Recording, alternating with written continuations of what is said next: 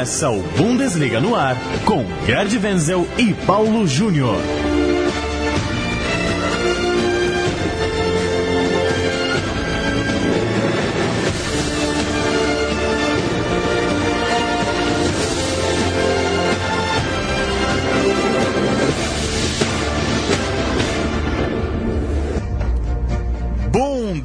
No ar, muito bem-vindo a mais uma edição do nosso encontro para tratar de futebol alemão, falar de Bundesliga e hoje falar também, claro, da seleção da Alemanha. Tivemos uma semana de definições de classificados para a Copa do Mundo, semana quente de confrontos internacionais. Então, além de campeonato alemão, a gente vai falar bastante também dessa seleção alemã que vai defender o título mundial na Rússia no ano que vem. Eu sou Paulo Júnior, tenho a companhia aqui nos estúdios Central 3 em São Paulo, de Gerd Wenzel. Tudo bem, Wenzel? E aí, Paulo, então, recuperado das minhas intempéries?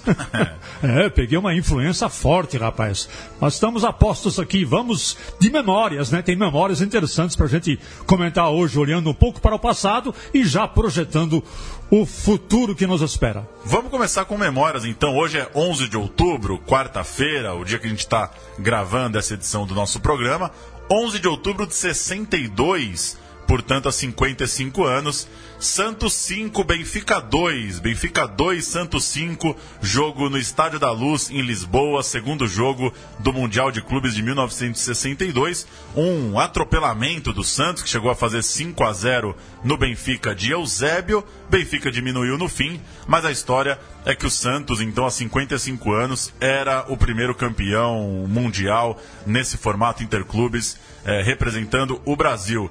E esse jogo é importante para você, né, Wenzel? É uma memória fresca, é um jogo influente na sua relação com o futebol. Olha, Paulo, para mim é como o jogo fosse ontem, né? Porque na, na, fase da sua adolescência, você, de repente, a memória vem à tona depois de muitos e muitos anos. Eu eh, me tornei torcedor do Santos por causa do uniforme todo branco.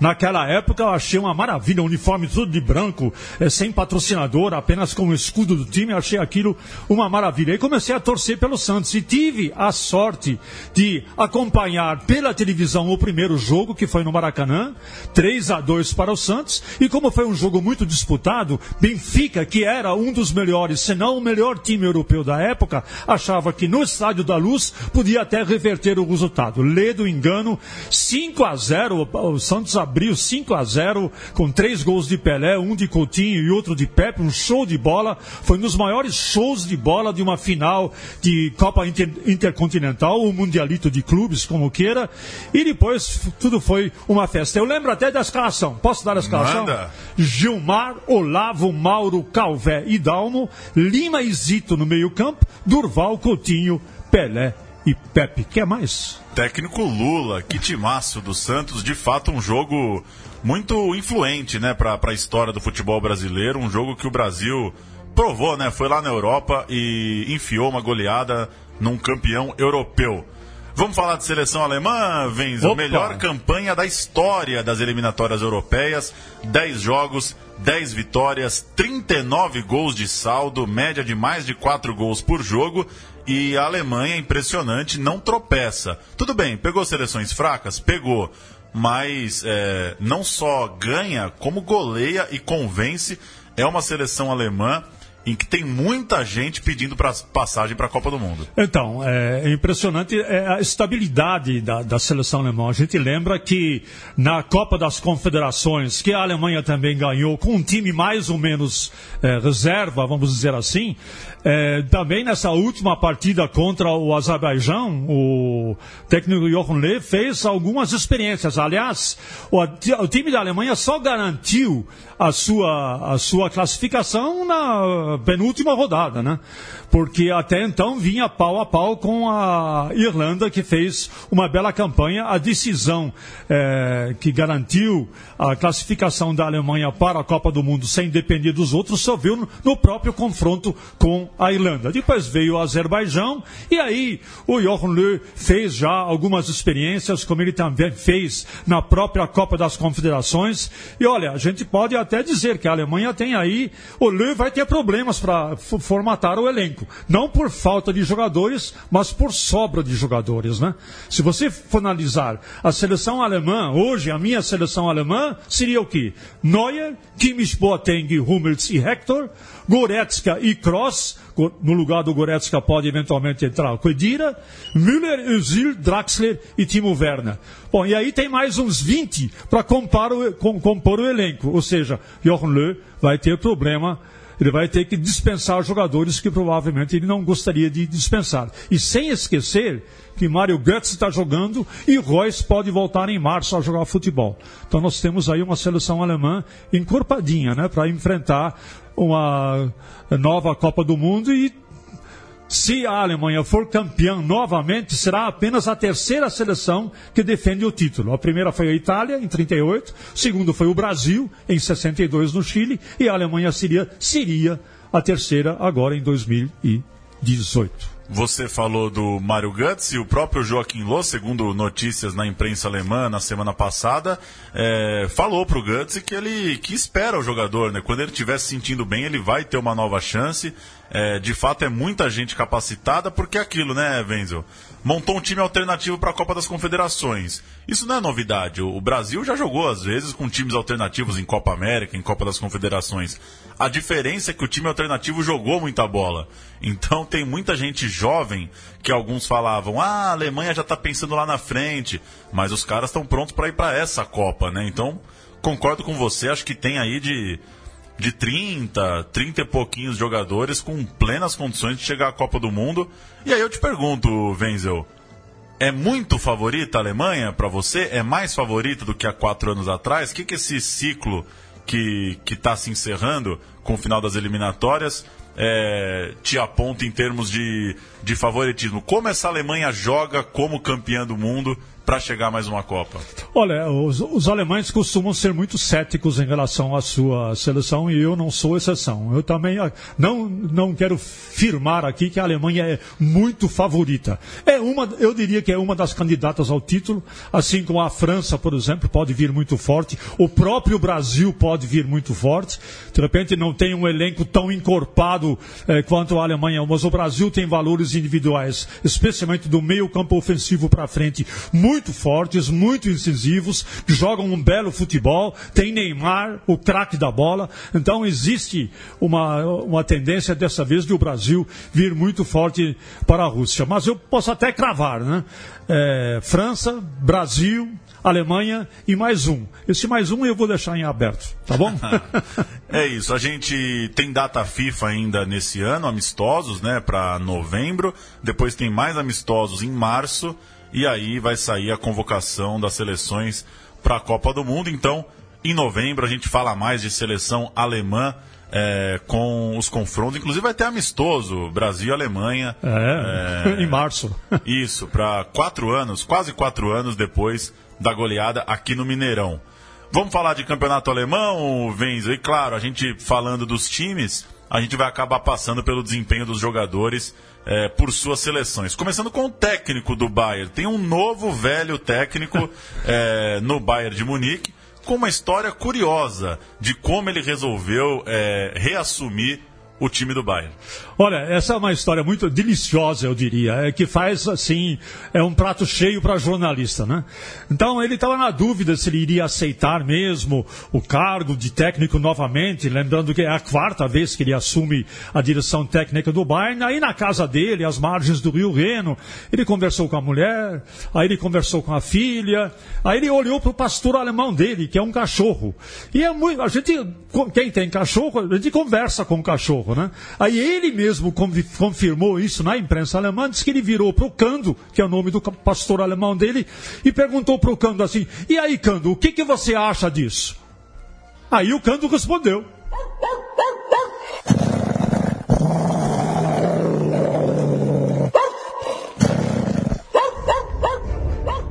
O Cando confirmou então a nova contratação é, é do Bayern de Munique. Olha, né? viralizou essa história nas redes sociais da Alemanha. Tem uma, até uma foto que eu publiquei, uma foto do, do Jupp Heynckes com o Kando, o cachorro realmente é lindo.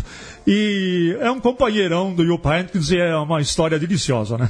A quarta passagem dele, é... e o que, que, você diria sobre, sobre o, o Jupp Heynckes, Wenzel, em termos de de perfil, do jeitão dele, para quem talvez não acompanha futebol alemão há tanto tempo e de repente não lembra tanto de como era ele à beira do campo, suas estratégias? Qual que é o jeitão do treinador? O jeitão do treinador é, formar, é formatar novamente o elenco, porque o elenco está desformatado. Já havia grupinhos, grupelhos, uns contra o Ancelotti, outros a favor, outros é, não, não, se sentindo prestigiados. Thomas Müller, por exemplo, reclamou abertamente de que ele não era prestigiado pelo técnico Ancelotti. Então havia uma intranquilidade no vestiário. E o Jupp Heynckes sabe fazer isso muito bem. Ele sabe novamente passar a tranquilidade para o vestiário. Tem que deixar o vestiário tranquilo e aqueles jogadores insatisfeitos e aqueles jogadores que se sentem se sentiam marginalizados, né?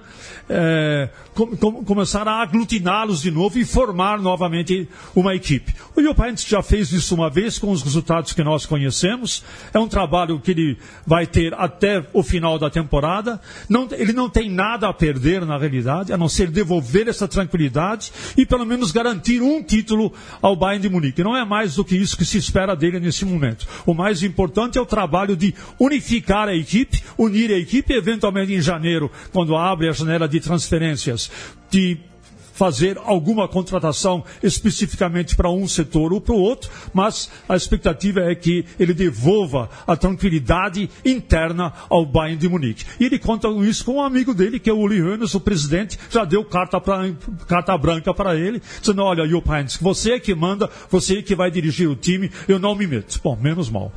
Bayern e Freiburg no sábado, o Bayern tem que caçar o Borussia, né? Já são cinco pontos de vantagem, não pode bobear para o Borussia Dortmund não disparar. E vamos passar um pouquinho por alguns jogadores do Bayern nas suas, nas suas respectivas seleções.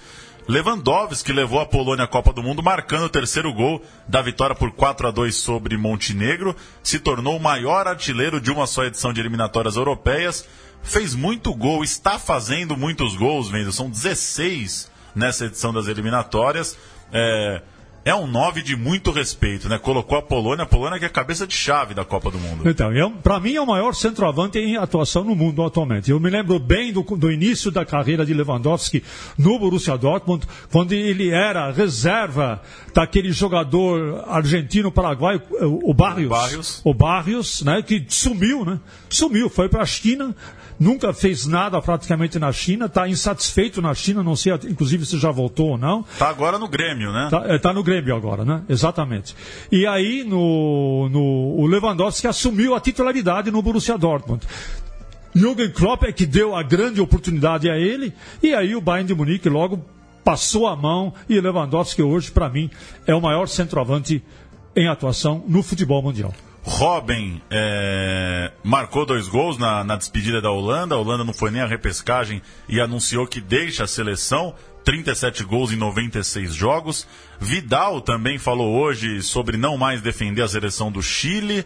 É, acredita que já vai estar. Tá muito velho para uma nova Copa do Mundo. O Chile acabou não conseguindo também chegar nem à repescagem para a Copa do ano que vem. Vidal, um dos símbolos né, desse, desse Chile, que para muitos é a melhor seleção chilena da história, campeã da Copa América. E Rames Rodrigues volta com moral da, da data internacional, fez o gol do empate da Colômbia contra o Peru. A Colômbia podia ter se classificado com um pouco mais de facilidade, perdeu um jogo absurdo para o Paraguai foi para essa final contra o Peru. E não é que está jogando muito bem, mas um golzinho do Rames garantiu o empate. É, e o Rames Rodrigues vai ter muita responsabilidade agora no Bayern Munique. Por quê?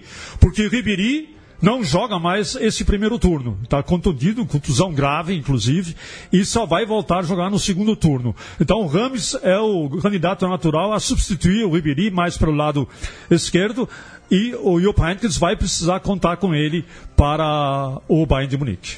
Vamos ouvir o gol de Rames Rodrigues, o gol da Colômbia contra o Peru, e a gente volta a falar de Borussia Dortmund. Sem problema. para voltear, se le aí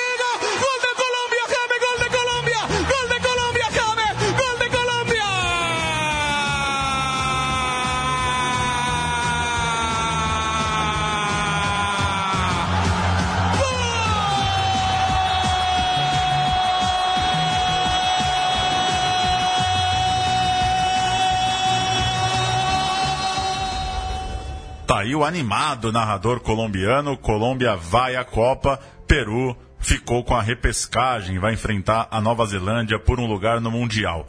Falar do Borussia Dortmund, Wenzel, faz o grande jogo da rodada, sábado pega o Leipzig, grande jogo dessa jornada de número 8 do campeonato alemão, melhor ataque disparado da Bundesliga e um jogo que tem um histórico recente de confronto entre torcedores, né? Dortmund e Leipzig tem sido um jogo quente.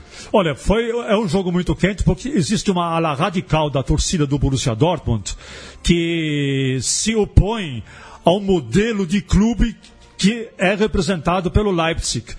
Na realidade, é um clube formado por uma empresa que tem 17 sócios associados, só isso, não tem nenhuma tradição futebolística, no entanto, está pondo o futebol alemão para jambrar, como se, como se falava antigamente. O Leipzig, de repente, é o quarto colocado, está disputando a Champions League, é o atual vice-campeão alemão, mas o modelo de clube é, preconizado é, pelo, pelo proprietário patrocinador do Leipzig, que é o RB, né? Uma, é o patrocinador e o dono do clube, é muito contestado por algumas torcidas radicais na Alemanha. Uma dessas, desses grupos radicais da Alemanha está inserido no Borussia Dortmund e em fevereiro eles até chegaram a agredir torcedores do Leipzig, eh, fizeram a arruaça, a polícia está preparada, tem mil, mil policiais destacados já para eh, evitar que a violência retorne novamente, haja novamente violência por parte de torcedores aurinegros contra torcedores do Leipzig. Paulo. A gente falou dos jogadores do Bayern fora da Copa, Wenzel, e tem jogadores do Dortmund também fora da Copa. O mais a ausência mais surpreendente, digamos, é do Pulisic, porque os Estados Unidos precisavam só do empate contra a Trinidade e Tobago é quem tem o gosto mais amargo nesse dia pós-eliminatórias. É, é, verdade. Agora, não dá também para colocar toda a responsabilidade em cima do Pulisic, é um jovem de 19 anos. Ele vai ter mais duas chances de disputar uma Copa do Mundo. É uma pena, é triste sim, mas o futebol americano paga também o preço da sua é, incompetência, vamos dizer assim. Né? É, Jürgen Klinsmann era o técnico da seleção norte-americana, é, não se deu bem com a diretoria, houve muita intervenção dos diretores da Federação Americana no trabalho dele, ele acabou sendo dispensado e agora a seleção americana paga o preço da sua inexperiência e da sua incompetência talvez com isto haja uma possibilidade de, de repente haver uma nova renovação no futebol norte-americano para que nas próximas Copas do Mundo ele possa se classificar. E Armolenko e Aubameyang também estão fora, né? É uma pena, especialmente pelo Aubameyang, que é, não conseguiu classificar a seleção do Gabão e do próprio Yarmolenko. O Yarmolenko é uma grata surpresa é, do Borussia Dortmund, está fazendo um bom trabalho, já já fez um gol, já deu assistência, é protagonista no jogo. Então, Yarmolenko também uma pena, uma ausência da Copa do Mundo. No final da semana passada, o Pulisic fez um dos gols da vitória dos Estados Unidos contra o Panamá. Vamos ouvir o gol então do jovem jogador do Borussia. Torres scored a 70 yard solo goal in the last game. Now then, Pulisic. Can he get away here? It's Pulisic. He's going to score, surely, is he? Yes, he has! Solo goal! USA lead!